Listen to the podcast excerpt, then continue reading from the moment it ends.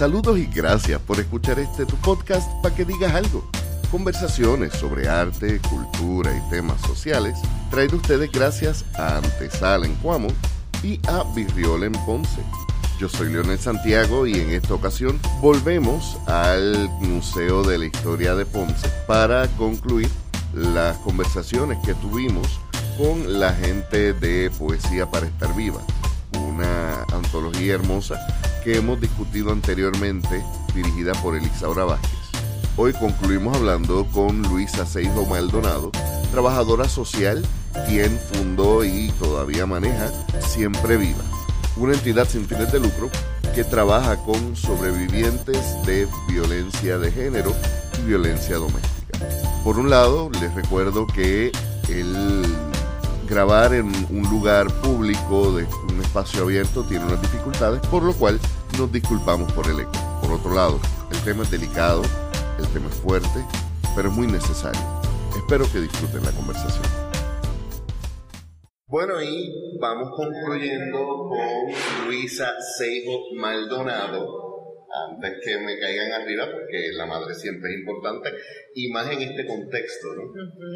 Estuvimos compartiendo, todavía estamos aquí en el Museo de la Historia de Ponce, por eso escuchan un poco de eco, y estuvimos compartiendo en la presentación de la antología Poesía para Estar Vivas por las niñas de Borinque.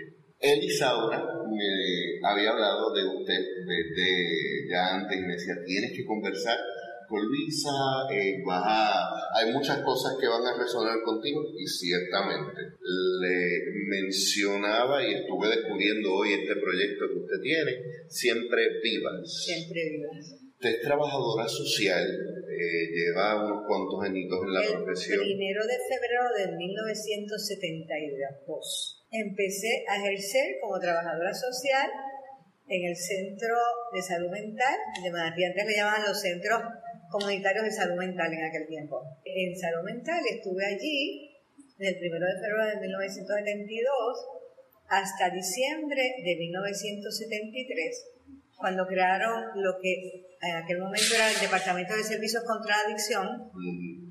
Cuando tuve salud mental, empecé un programa de niños y adolescentes. Yo soy bien atrevida. Yo fui a coger un curso que me mandaron de la, de la oficina, un curso sobre niños y adolescentes en la Escuela de Medicina de Ciencias Médicas, ¿verdad? En, en Río Piedra, Centro Médico. Y después de coger esas tres semanas de ese taller, yo dije, yo voy a empezar un programa de niños y adolescentes en este, centro.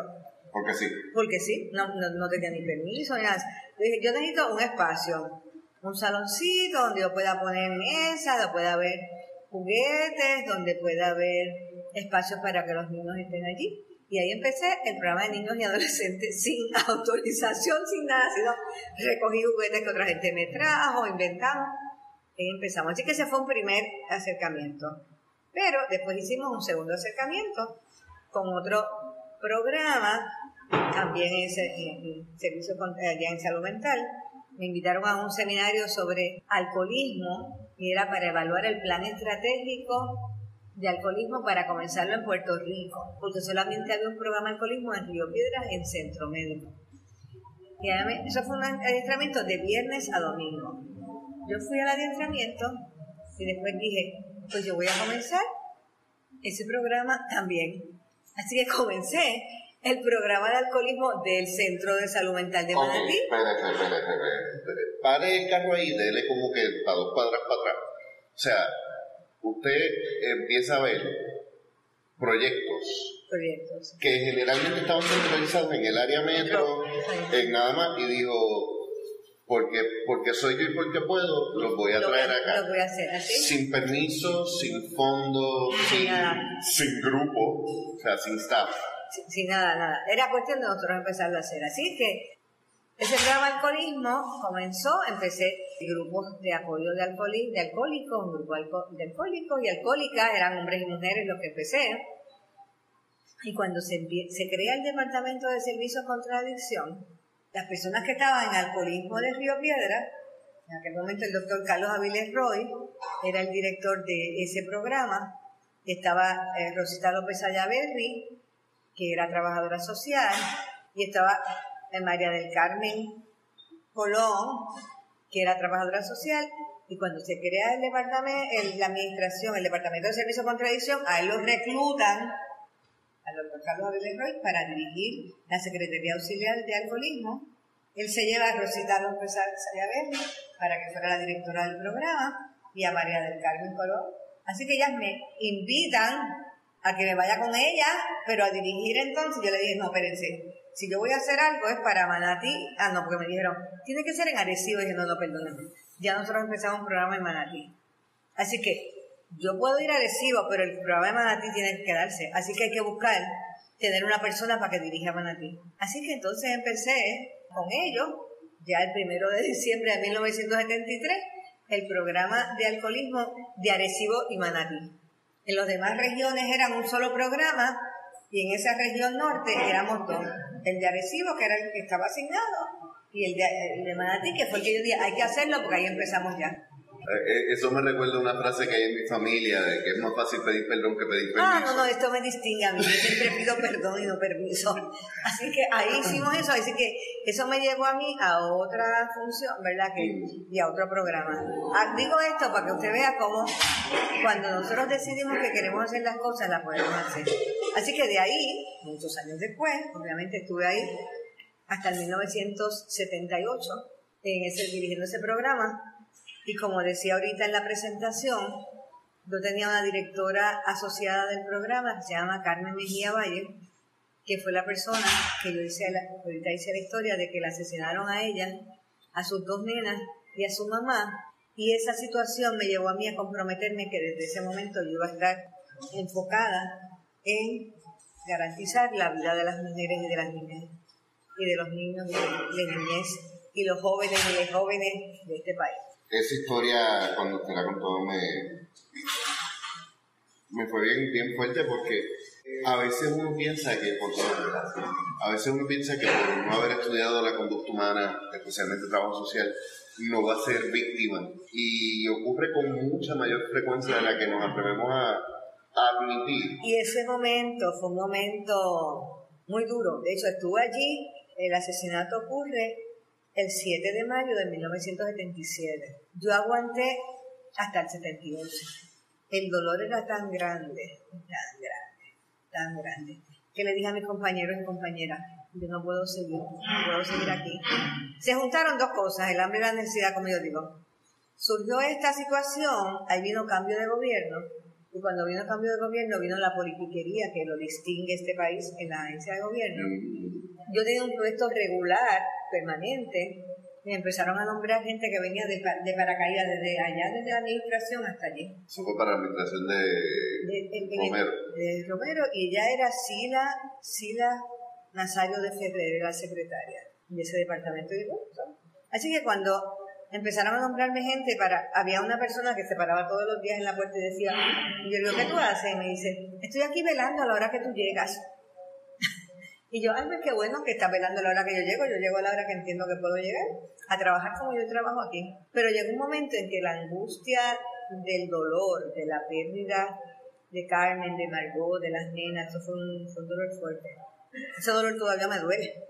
Me duele me duele. Como decía yo ahorita, me duele tanto que hay un momento que yo digo, de, momento así miro al cielo y digo, me tienen que ustedes ayudar desde el otro lado para yo seguir para adelante con lo que estamos haciendo. Así que en, el 78 ya me fui, renuncié a mi puesto regular y me fui entonces a lo que la vida diera. Trabajé en un programa de salud en el hogar, después trabajé como maestra en una escuela, después trabajé como trabajadora social. Y en 1983 conocí Casa Protegida Julia de Burgos.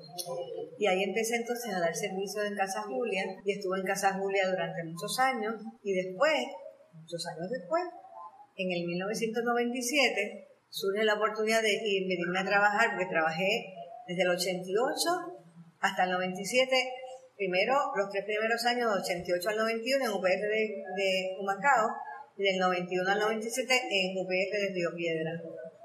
Y en Río Piedras entonces surgió la posibilidad, después que estaba en Río Piedras, de me ofrecieron un trabajo en Mayagüez. Mi marido es trasplantado de corazón, él necesitaba un espacio como de paz y tranquilidad, él era abogado, trabajaba con nosotros en un programa y tenía su práctica privada le ofrecieron entonces trabajar en Mayagüez eh, como abogado de violencia doméstica. ahí me entrevistaron en Mayagüez y vámonos para Mayagüez. Así que desde 1997 nos mudamos para el oeste y ahí empezamos el proyecto Siempre Viva, que fue de lo que hablé ahorita. Es un proyecto de apoyo a sobrevivientes de violencia de género. Inicialmente trabajamos solamente con violencia doméstica y después empezamos a trabajar con los hijos y las hijas de las sobrevivientes y después entonces ampliamos a violencia intrafamiliar, agresión sexual, a otras manifestaciones de violencia. Así que hasta el día de hoy eso es lo que estaba haciendo con mi vida. Y menciona que ese dolor todavía le, sigue. Sí, me sigue, me sigue. El dolor duele. Y, y son sobre 40 años. Bueno, sí, No.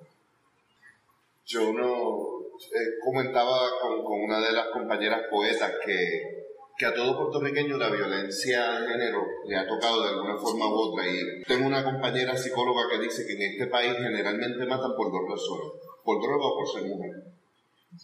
Y yo no me quisiera imaginar lo que es el perder a alguien tan cercano que, que, que sean tantos años. Pero qué hermoso, ¿verdad? Que, que pudo transformar ese dolor en una vocación de salvar vidas. Y estaba haciendo el conteo en la cabeza porque dice que, que esto ocurre en el 77-78 y que es para el 97 entonces que usted se muda al oeste, al oeste. Pero ¿qué pasa? Desde, desde que pasa lo, el asesinato, claro, en aquel momento no había ni, ni ley 54, ni había albergues, ni había nada. Nosotros la mudábamos a ella de casa de una amiga, de la hermana, a otra amiga y así y logró después, a través de un, otro tipo de legislación, la ley 100, le dio instrucciones a él, esa, esa legislación le permitía que no se acercara a ella.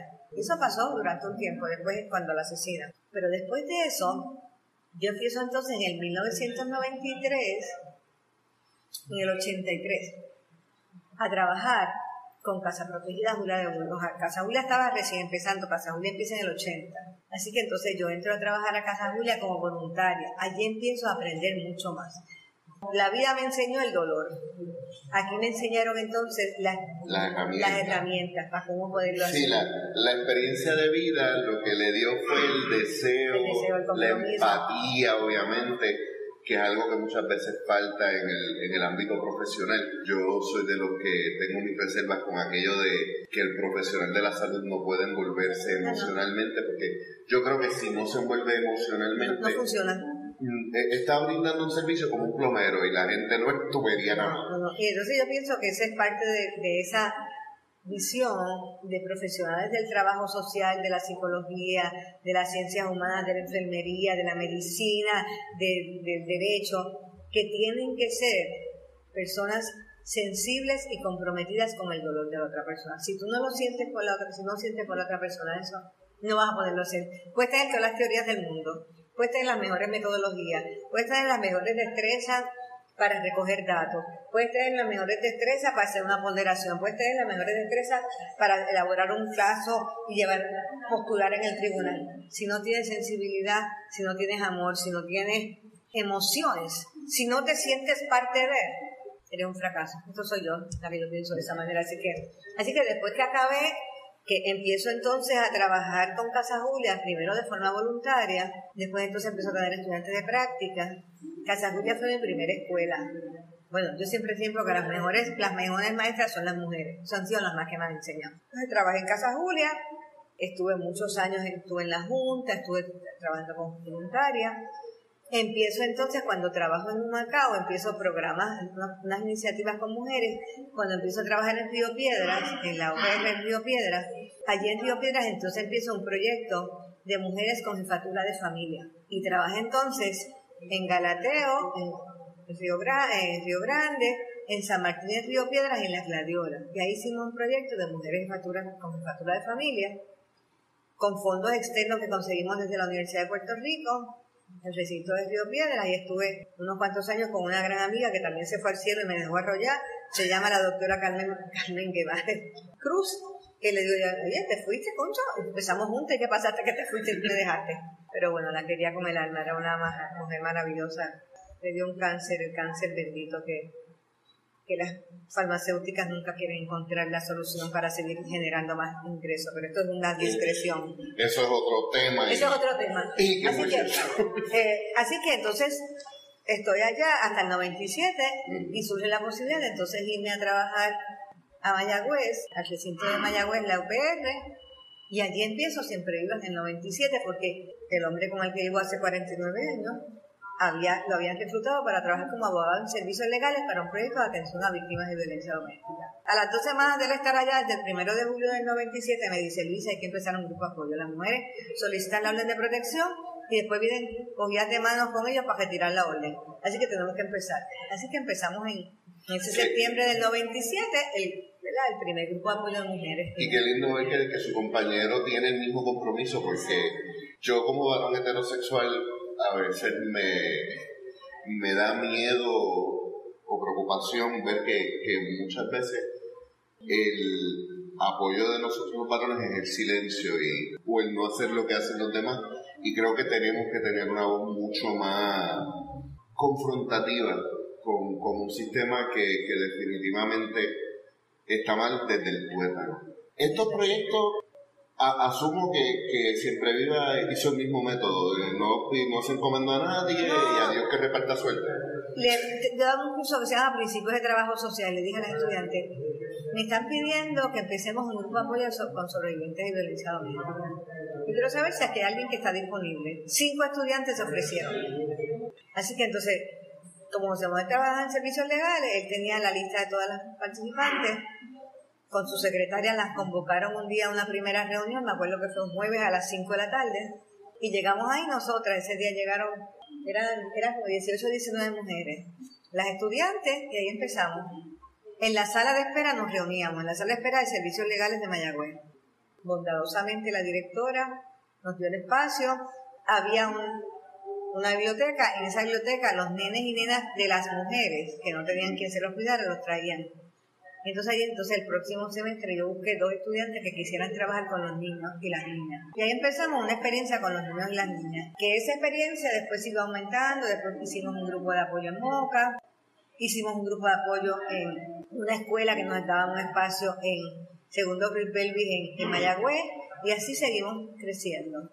Estuvimos ahí hasta el 2003 que recibimos por primera vez fondos que nos duraron nada más que dos años, que eran del Departamento de la Familia, que los fondos, y nosotros seguimos con fondos o sin fondos. Así que hasta el, sol de hoy, tuvimos hace, hace, un, hace no menos de un año, desde agosto de, de, este año, eh, no tenemos fondos, tuvimos, en los pasados dos años tuvimos fondos del Departamento de Justicia, los fondos Boca.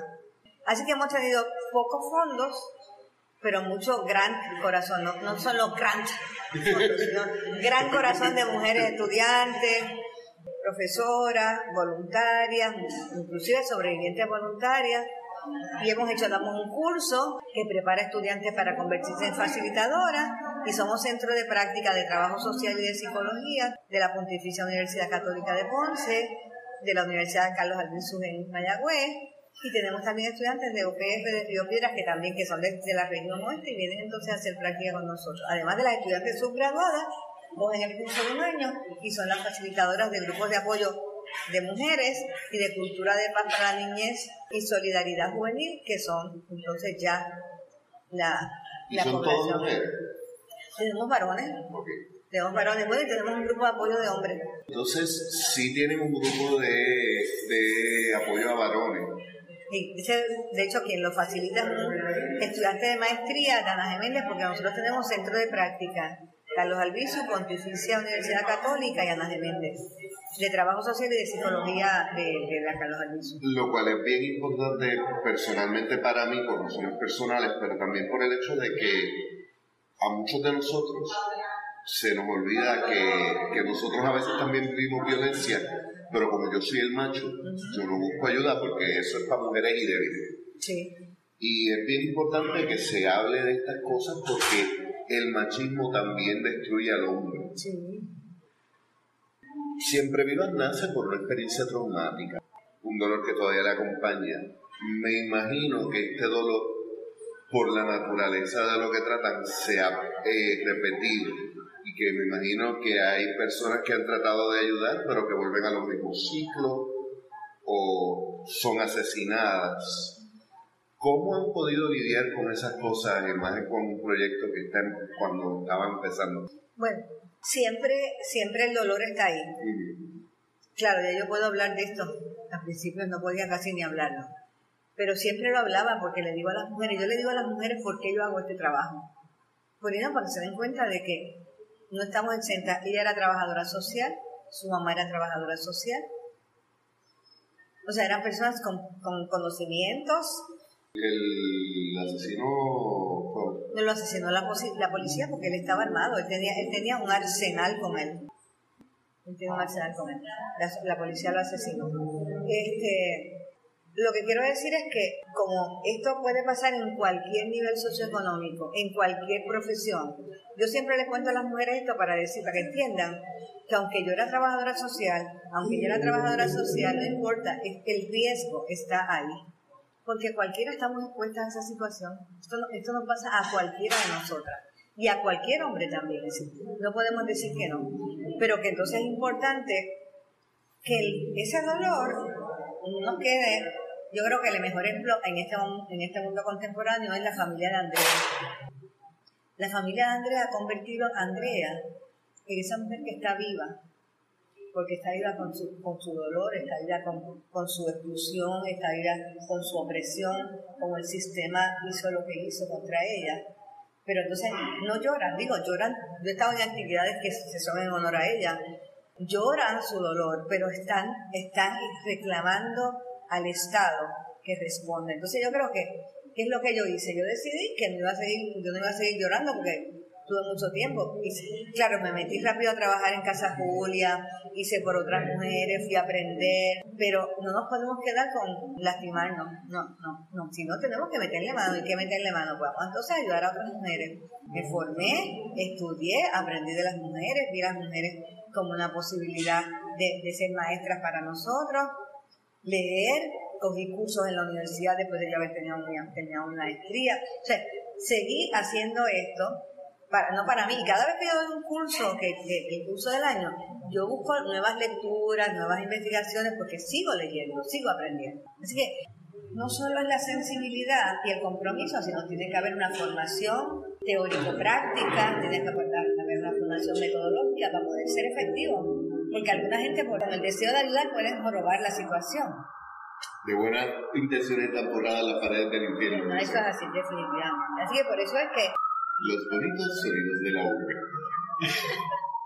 Así que hay que seguir con ese tipo de, de tareas. Por eso es que yo, parte de lo que hago, además de, entender el programa, es que nosotros somos, somos centro de práctica. Yo pienso que el trabajo que yo hago con las estudiantes subgraduadas del, del recinto, para convertirse en facilitadoras, las estudiantes de trabajo social, de psicología, de consejería, que vengan a hacer laboratorio con nosotros, van a aprender, van a ser diferentes a lo que otra gente que se va a salón de clase nada más. yo creo que ese asunto entre conocimientos teóricos, experiencias prácticas e investigación y, aprendizaje en servicio son asuntos medulares. Mencionó un caso que es bien reciente, eh, un caso que, que es del área y que, que dejó mucho que desear del sistema que en este caso no fue el único, hemos visto que esta misma jueza en más de un caso rechazó la, la urgencia. Y creo que eso retrata muy bien, número uno quizás la, la sobrecarga de casos que tienen los jueces de este tipo, la desensibilización de que ven tanto lo mismo que pierden esa sensibilidad, pero también el hecho de que aunque están las leyes, la aplicación de esta no va acorde con lo urgente de la situación. ¿Qué usted entiende que podemos hacer? Como decía Elisa ahora, no necesariamente ir de frente en el sistema, es irse por el lado, es paralelo.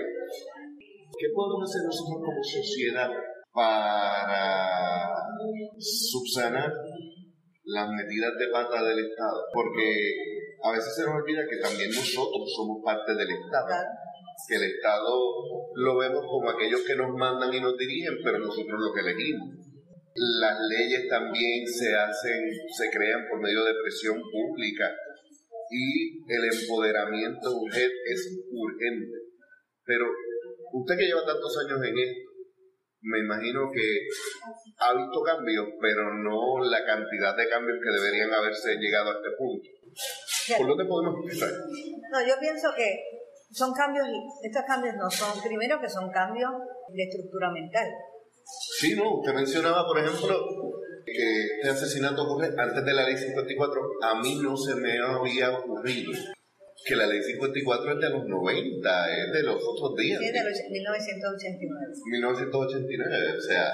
Esto, eso fue los otros días. Después de esa ley 54, ¿qué había habido antes? Había habido Casa Julia como albergue, había habido Hogar como albergue, había habido la Comisión de Asuntos de la Mujer, había habido un cambio de norma jurídica en el 78, pero esto empieza recientemente como el 70, del 70 al 89 había habido albergue, se había aprobado, había, había comenzado la Comisión de Asuntos de la Mujer a nivel del, del, Estado, a nivel del gobierno, del gobernador, la oficina escrita al gobernador.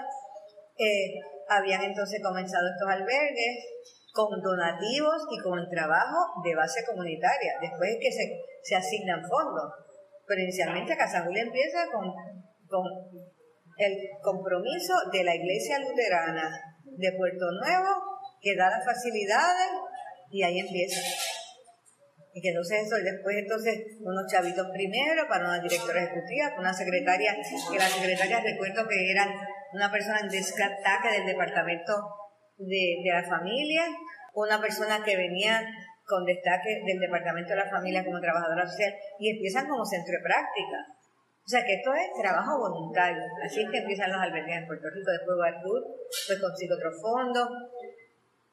Así que ha sido, es como un esfuerzo. Y yo creo que eso tuvo resultados. Yo creo que el activismo de los movimientos feministas ha sido fundamental el trabajar con la legislatura. Belda González es una mujer que se le olvida a la gente, pero a Belda González le debemos todo esta, todas estas acciones. La verdad es que Belda González, una mujer bondadosa, bondadosa hecho un compromiso con las mujeres, después que ella había hecho el proyecto de ley, ella cede su espacio del proyecto de ley para la ley 54 al gobernador, para que entonces sea un proyecto del Ejecutivo y no de ella. Eso es una gran bondad y ahí se empieza a trabajar con la Comisión de Asuntos de la Mujer, todos los, grupos, los grupos feministas, y ahí se da esa, esa coalición entre organizaciones, Casa Julia, Hogar Ruth, otras organizaciones, la, Organización de la Mujer Puertorriqueña, la organización, de, eh, la organización de la Mujer Trabajadora, la Organización Puertorriqueña de la Mujer Trabajadora, era un grupo feminista. Taller Salud, se juntan todos esos grupos para entonces apoyar la ley 54, que no fue fácil tampoco. Fue un trabajo arduo en la legislatura, de cabildeo. O sea que se ha demostrado que el trabajo de conjunto, organizaciones no gubernamentales, organizaciones gubernamentales, grupos religiosos, o gente, como yo digo, de a pie, se juntan y transformamos lo que hay que transformar. Después fue la, la, la, legislación de la Oficina de la Procuradora de las Mujeres, eh, se consiguen entonces los fondos de BAGUA del Departamento de Justicia Federal, que entonces otorga fondos para los tribunales, que ofrenda fondos para fiscalía. O sea, yo creo que es como un esfuerzo de conjunto. Que se ha logrado Sociedad, grupo feminista, gobierno, organizaciones, yo creo que se ha logrado. Que hay mucho que hacer, que, hemos estado en los últimos años en un retroceso hacia el patriarcado por eso es que tenemos que tener el foco alto. El foco no es, no, es, el patriarcado como ideología. Es entonces toda esta ideología que entonces nos mata, pero hay que seguir para adelante. Y las universidades tenemos una gran responsabilidad también. Eh, eso que estamos reclamando de la perspectiva de género en el sistema de, público, que es un asunto, o sea, que tiene que haber mucho frente. No nos podemos estar. Yo pienso que cuando empezamos en el 1900 ochenta y pico, no teníamos lo que tenemos ahora. hemos avanzado. Que a veces nos dan ganas de tostuzar a dos o tres más, pero bueno, podríamos tostuzarlo, pero hay que seguir, porque es más fácil dedicarle energía a lo bueno y no a pelear con alguien que no tenga sentido. Sí, tostuzar a alguien resuelve la ira que uno tiene en el momento, pero no cambia las cosas. Esa es principalmente la razón por la cual yo estoy en contra de la pena de muerte, porque hay Yo escuché esto de, un compañero abogado que está en contra de la pena de muerte, pero cuando ocurrió el caso de Verdejo, yo me sentí frustrado porque fue bien fuerte para, para todos los puertorriqueños. Y me encantó como él lo retrató. Dijo, yo estoy contra la pena de muerte, pero en este caso yo no voy a protestar. Porque es que llega un momento donde la frustración humana es mayor. Pero yo prefiero, ¿sabes qué? Verlo a él como lo vi. Porque ¿qué hubiera sido la pena de muerte? Porque entonces dentro de un año se asesina yo prefiero que se lo chupe la bruja. Si vamos a hablar de castigo, es un castigo. Sí, el castigo es, pues yo pienso que, primero, el primer castigo que tuvo fue que él no esperaba eso. Porque él estaba seguro de que él iba, iba a prevalecer y, y, pensaba que todo iba a ser diferente. Así que yo pienso que, mira, lo mejor es dejar a la gente viva para que entonces algo, algo, algo piense, algo que colabore. Yo, por ejemplo, me dio, para mí fue terrible y lastimoso que el asesino de Andrea se suicidara. Sí, porque no, no llega a justicia. No llega porque no tuvo que enfrentar lo que él hizo. Yo pienso que es importante ponerlos a enfrentar lo que han hecho. Esa es la mejor manera. Y para ir cerrando ya, ¿esto tiene arreglo? Ay, yo sí creo que tiene arreglo. Se han arreglado muchas cosas. Sí, yo tengo, bueno, vamos a empezar en lo vida personal. Yo tengo un compañero, un marido con el que veo que ha estado disponible siempre para trabajar, que yo me puedo venir estas cosas y me voy a casa de mi hermana a cuidar a mi hermana mañana y se queda en casa, este, está pendiente de todo, tengo tres hijos y una hija, donde mis nietos y mis nietas trabajamos estos temas, uno lo ve diferente. Su experiencia de vida le dice que se puede. Se puede. Digo que se puede con los estudiantes. Tengo estudiantes maravillosos, hombres, mujeres, trans de todo tipo de género que están comprometidos con esta lucha. Así que yo creo que sí. Eh, veo, por ejemplo, en la universidad, cuando yo empecé a trabajar con el proyecto en la universidad, la guardia universitaria se reían de mí, de que esa mujer que tiene esas cosas locas, que hace cosas, esa que tiene esa casita, como me respetan, como se han ido educando, como me llaman para poder atender en las situaciones. A veces ellos me traen, mira, tengo una sobreviviente para que tú la puedas atender. Así que yo creo, yo, yo tengo una esperanza siempre, siempre en el cambio. Yo creo en el cambio, claro que sí, como trabajadora social estoy comprometida con eso. Y por último, la pregunta que le he hecho a todas las compañeras que, con las que he conversado hoy. ¿Cuál es su esperanza con proyectos como este de poesía para estar vivas? Ah, yo creo que el, las, bueno, López es un hijo artista, así que para mí las artes son como esta otra cosa en la vida. Y la posibilidad de que las artes estén disponibles la, literatura, las artes plásticas, el teatro, todo, esté disponible para todas, todos y todes, nos da una gran oportunidad. Hoy, por ejemplo, Elisaura hablaba del taller que dio a las mujeres en tal sitio, en tal sitio, le iba a decir, mira, el próximo tiene que ser en Siempre Viva, porque entiendo que le abre, le abre las posibilidades, como ella decía, todos y todas tenemos dentro de nosotros esa creatividad, esa, ese deseo de, manifestar, que se puede ser de distintas maneras. Pero eso es, eso es nuestra psiquis. Entonces nos los han condicionado, cortado con la bendita inteligencia matemático-racional, que es un absurdo, que lo único que hace es que la gente se memoriza cosas y las vomita después y después no sabe ni qué, ni qué va a hacer bien en su, práctica profesional. Así que yo pienso que las artes es un asunto de lugar importante. Así que pienso que la poesía, la prosa, el teatro, la música, todo esto tiene que ser parte y tenemos que usarlo terapéuticamente para la transformación de la vida de las personas, para realmente descubrir que toda esa creatividad está dentro de nosotros y entre el capitalismo, el patriarcado y todo lo que es opresión y control no los ha limitado. Para ir cerrando, eh, si alguien quisiera apoyar económicamente, ayudar a este movimiento de Siempre Viva, ¿dónde le podemos conseguir? ¿Cómo le podemos contactar? ¿Cómo podemos ayudar? Nosotros tenemos un correo electrónico que es siemprevivas, todo corridito, arroba uprm.edu. Tenemos un teléfono eh, que es el cuadro del recinto 787-832-4040, extensión 6203, el cuadro del colegio 787-832-4040 extensión 6203. Ahí estamos usualmente de lunes a viernes, de 9 a 7 de la noche, El fin de semana estamos entonces también, tenemos un grupo de apoyo todos los días. Nos pueden llamar entonces también al 787-390-3371. 787-390-3371. Si de momento ese teléfono no contesta, siga llamando hasta que consiga. No deje mensaje porque el buzón de mensajes no funciona. Así es que esto es importante. O nos pueden escribir por WhatsApp a ese mismo número, 787-390-3371 por WhatsApp, o mensaje de texto. Así que nos persiguen donde sea y nos van a encontrar. Gracias por la oportunidad. A los que nos escuchan saben que van a tener toda esta información en las notas del episodio. Tenemos que dar las gracias a Elisaura Vázquez porque eh, tenemos una conversación pendiente, Elisaura eh, por la invitación a esto. Eh, como siempre también nos pueden encontrar en el enlace que tendrán en, de nuestra página de Facebook Instagram y nuestra tienda eh, online. Todas nuestras ganancias van directamente a artistas puertorriqueños, así que comprar en nuestra tienda es invertir en la cultura. Nos escuchamos la semana que viene.